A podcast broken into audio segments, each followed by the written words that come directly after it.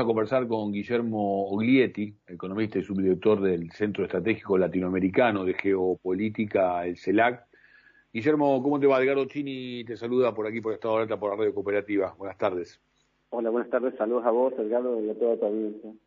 Gracias por, gracias por atendernos. Importantísimo el rol que lleva adelante el CELAC en toda, en toda la, región y está viviendo la región una situación muy particular entrecruzada por algunas cuestiones políticas, pero, pero obviamente también con, la pata de la, de la economía. Eh, Guillermo, obviamente estará siguiendo el minuto a minuto de estas negociaciones. Se habla de una posibilidad cierta de un acuerdo antes de fin de año, algunos dicen incluso antes de que se llegue a la primera etapa del proceso electoral en nuestro país. Allí eh, formarían parte de este acuerdo una suerte de ayuda de los principales países que están participando del G20, las reuniones con los distintos titulares del área de Hacienda estarían dando esa, esa posibilidad. Eh, quisiera saber, como un estudioso de, la materia, cómo venís siguiendo y en todo caso cuál sería tu pronóstico ¿no? para los próximos días. Bueno, eh, claro que es difícil lo que me preguntaste. Para hacer pronósticos, lo peor que puedes hacer siempre es preguntarle a un economista como yo. Responden es mala eh, desconfiables. Así que no sabría decirte si están apurando un, un acuerdo. Lo que sí me queda claro es que las dos partes están interesadas. Por un lado, Argentina necesita armar un acuerdo pronto para, bueno, para que terminen las excusas eh, y podamos eh, recurrir a un mercado financiero más amplio para que pueda desarrollarse sin complejos el mercado financiero y, y pueda volver a retomar el crecimiento. en esta etapa es fundamental porque en esta etapa si hay algo que necesita el país y los sectores productivos en particular, es eh, financiamiento. Entonces eh, es necesario que el gobierno, digamos que es uno de los principales eh, succionadores de crédito, pues deje de necesitar crédito para cumplir con los organismos financieros exteriores y por lo tanto tiene que lograr un acuerdo con el fondo. Recordemos que con el fondo se negociaron alrededor de 45 mil millones de dólares que le cuestan aproximadamente aproximadamente mil millones de dólares por año a pesar de que las tasas del Fondo Monetario Internacional son bajas, le cuesta alrededor de mil millones de dólares solo por sobretasa. Sobretasa por estar excedido de cuotas y no pagar tiempo. Entonces es indispensable eh, resolver este tema para poder despejar el camino y avanzar. Así que las dos partes están interesadas, el fondo también está interesado porque ellos, digamos, es, muy curioso ver lo que está pasando en este 20 porque la, la Christine Lagarde, digamos, que fue lo que concedió el crédito a su amigo Mauricio Macri, este crédito que es un crédito netamente político, en definitiva todos los créditos son políticos porque siempre implican eh, el sometimiento de una de las partes, no sobre todo cuando se trata de créditos internacionales entre países, siempre implica la pérdida de libertades para alguna de estas partes, por eso digo sometimiento de la soberanía. Eh, entonces el Fondo Monetario Internacional, cuando hizo con Cristina Lagarde, que ahora está reunida en el G20, inclusive con los representantes argentinos como Martín Guzmán y otros miembros de su equipo, pues ella fue la responsable de otorgar ese crédito que no tiene, eh, que es una sin razón. Eh, y bueno, entonces el fondo está obligado, está muy presionado para arreglarlo pronto y conseguir el aval, el, la, el beneplácito del gobierno argentino, porque esa es una especie de deuda odiosa que con cierta dificultad, pero podría, Argentina podría denunciarlo como deuda Dios.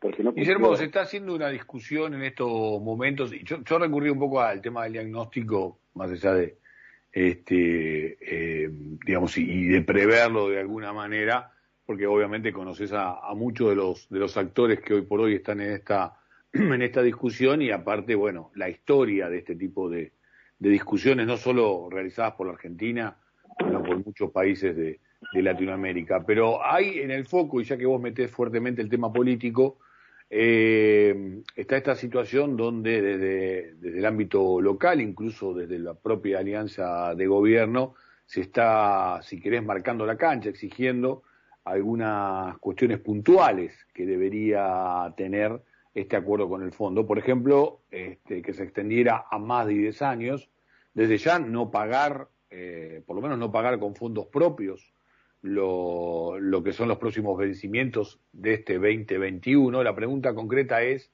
¿qué sería un buen acuerdo hoy en este escenario? Bueno, eh, el fondo no puede actualmente, por sus estatutos, aceptar un pago mayor a 10 años, eh, con un plazo mayor de 10 años. Lograr que ese plazo sea superado sería uno de los grandes éxitos. De todos modos, a mí, a mi criterio, y esto es mi opinión personal, es más importante una quita más considerable que la que hemos tenido, por ejemplo, en la negociación con los privados, eh, es más importante eso que el plazo. El plazo ¿En qué sería una quita, una quita en qué orden debería estar una quita que vos definieras como, como positiva? Eh, y por ejemplo, eh, yo aspiraría a emular las condiciones que tuvo Alemania tras eh, los acuerdos de Londres del año 53. En ese momento eh, Alemania le dio un montón de dinero por las reparaciones de la guerra, de la primera guerra, esas costosas reparaciones que provocaron la segunda guerra. Y además se había endeudado en la posguerra, en la post-segunda guerra y durante la guerra. O sea, tenía un montón de deuda con los países aliados. Y los países aliados consideraron de que no era conveniente presionar a Alemania más para evitar que surja Sí, para que se convirtiera en un nuevo aliado. En un nuevo aliado y que no volviera a pasar eh, lo que pasó entre las guerras, que Alemania se quedó con un resentimiento enorme, tuvo que sufrir la carga de la deuda fue tan brutal que tuvieron la hiperinflaciones, digamos, inéditas en la historia europea. Eh, el pueblo alemán la pasó mal. Entonces, esas, esas reparaciones fueron tan costosas que, bueno, engendraron el odio, engendraron a Hitler, digamos. ¿Vos crees que Europa puede acompañar una negociación de este tipo? Porque muchas de las expectativas están puestas en lo que son este, las economías internas de los países europeos. ¿Sería eh, pasar del abrazo de amigos, sí, yo quiero lo mejor para vos, a realmente una acción concreta de la Unión Europea para beneficiar, si se quiere, la negociación de nuestro país con el, con el organismo financiero de crédito? No, la verdad que no creo que pueda venir por ese lado, digamos, es es un abrazo fraternal eh, de la Unión Europea, no creo que trascienda a los papeles, digamos, en, particular porque la llave, la manija del Fondo Monetario Internacional no la tienen los europeos, la tiene el fondo, la tiene Estados Unidos. Hay una cláusula que le permite a Estados Unidos tener el poder de veto, porque eh, para cualquier decisión extrema, como por ejemplo modificar el acuerdo eh, de préstamo que tuvo con Argentina, requiere la aprobación, si no me equivoco, digamos, para redondear, es del 85% de, de los votos del fondo y Estados Unidos tiene el 16%, o sea que eso no se puede hacer sin el acuerdo de Estados Unidos. Entonces, ¿para qué eh, contar con el, por más que tuviéramos el abrazo de todos los europeos juntos y de todos los votos de los socios del fondo, digamos, no, si no contamos con los Estados Unidos no tenemos nada. Por eso fue importante la reunión de, de Martín Guzmán con Janet Yellen, que es la secretaria del Tesoro. Pero aquí, aquí estos, este, este tipo de préstamos es un préstamo geopolítico. Y fue una decisión geopolítica la que le permitió a Alemania tener una condonación de una quita del 63% de su deuda.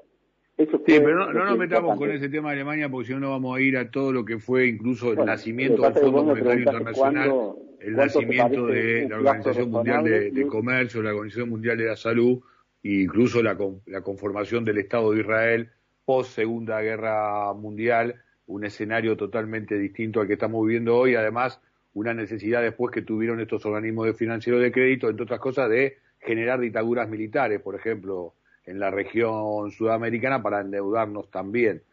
Digo, Mi intención era solamente responderte a tu pregunta de cuál sería una quita. En, Alemania tuvieron una quita que era un poco inferior a la que consiguió Néstor Kirchner sumando todo, ¿no? O sea, y la deuda de Alemania se redujo en un 63%. Y el plazo ¿Sabes cuál fue el plazo en el cual, cuándo terminaron de pagar esa deuda? En el año 2010. ¿sí? El acuerdo lo hicieron en el 53 y la terminaron de pagar en el 2010. Eh, ¿Sos optimista, Guillermo, entonces, o, o, crees que esto puede ir hacia un fracaso? Mira, eh, me parece que todas las renegociaciones de deuda van a terminar en un fracaso, que son impagables, salvo... Eh, lo, que, lo que pasa es que son son impagables, pero en el medio se van renegociando de acuerdo a las condiciones.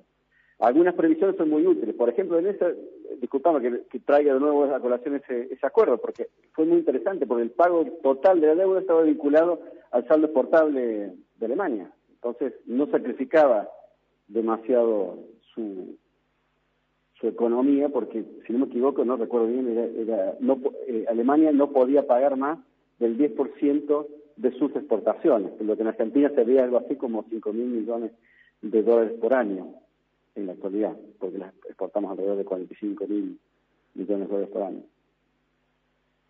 Por todo bueno, está, Human está, está cerca, así que se puede una vuelta por Alemania, revisar los libros de la historia y ver si, si pone como objetivo esto que vos, que vos le estás planteando. Guillermo, gracias por esta comunicación. ¿eh?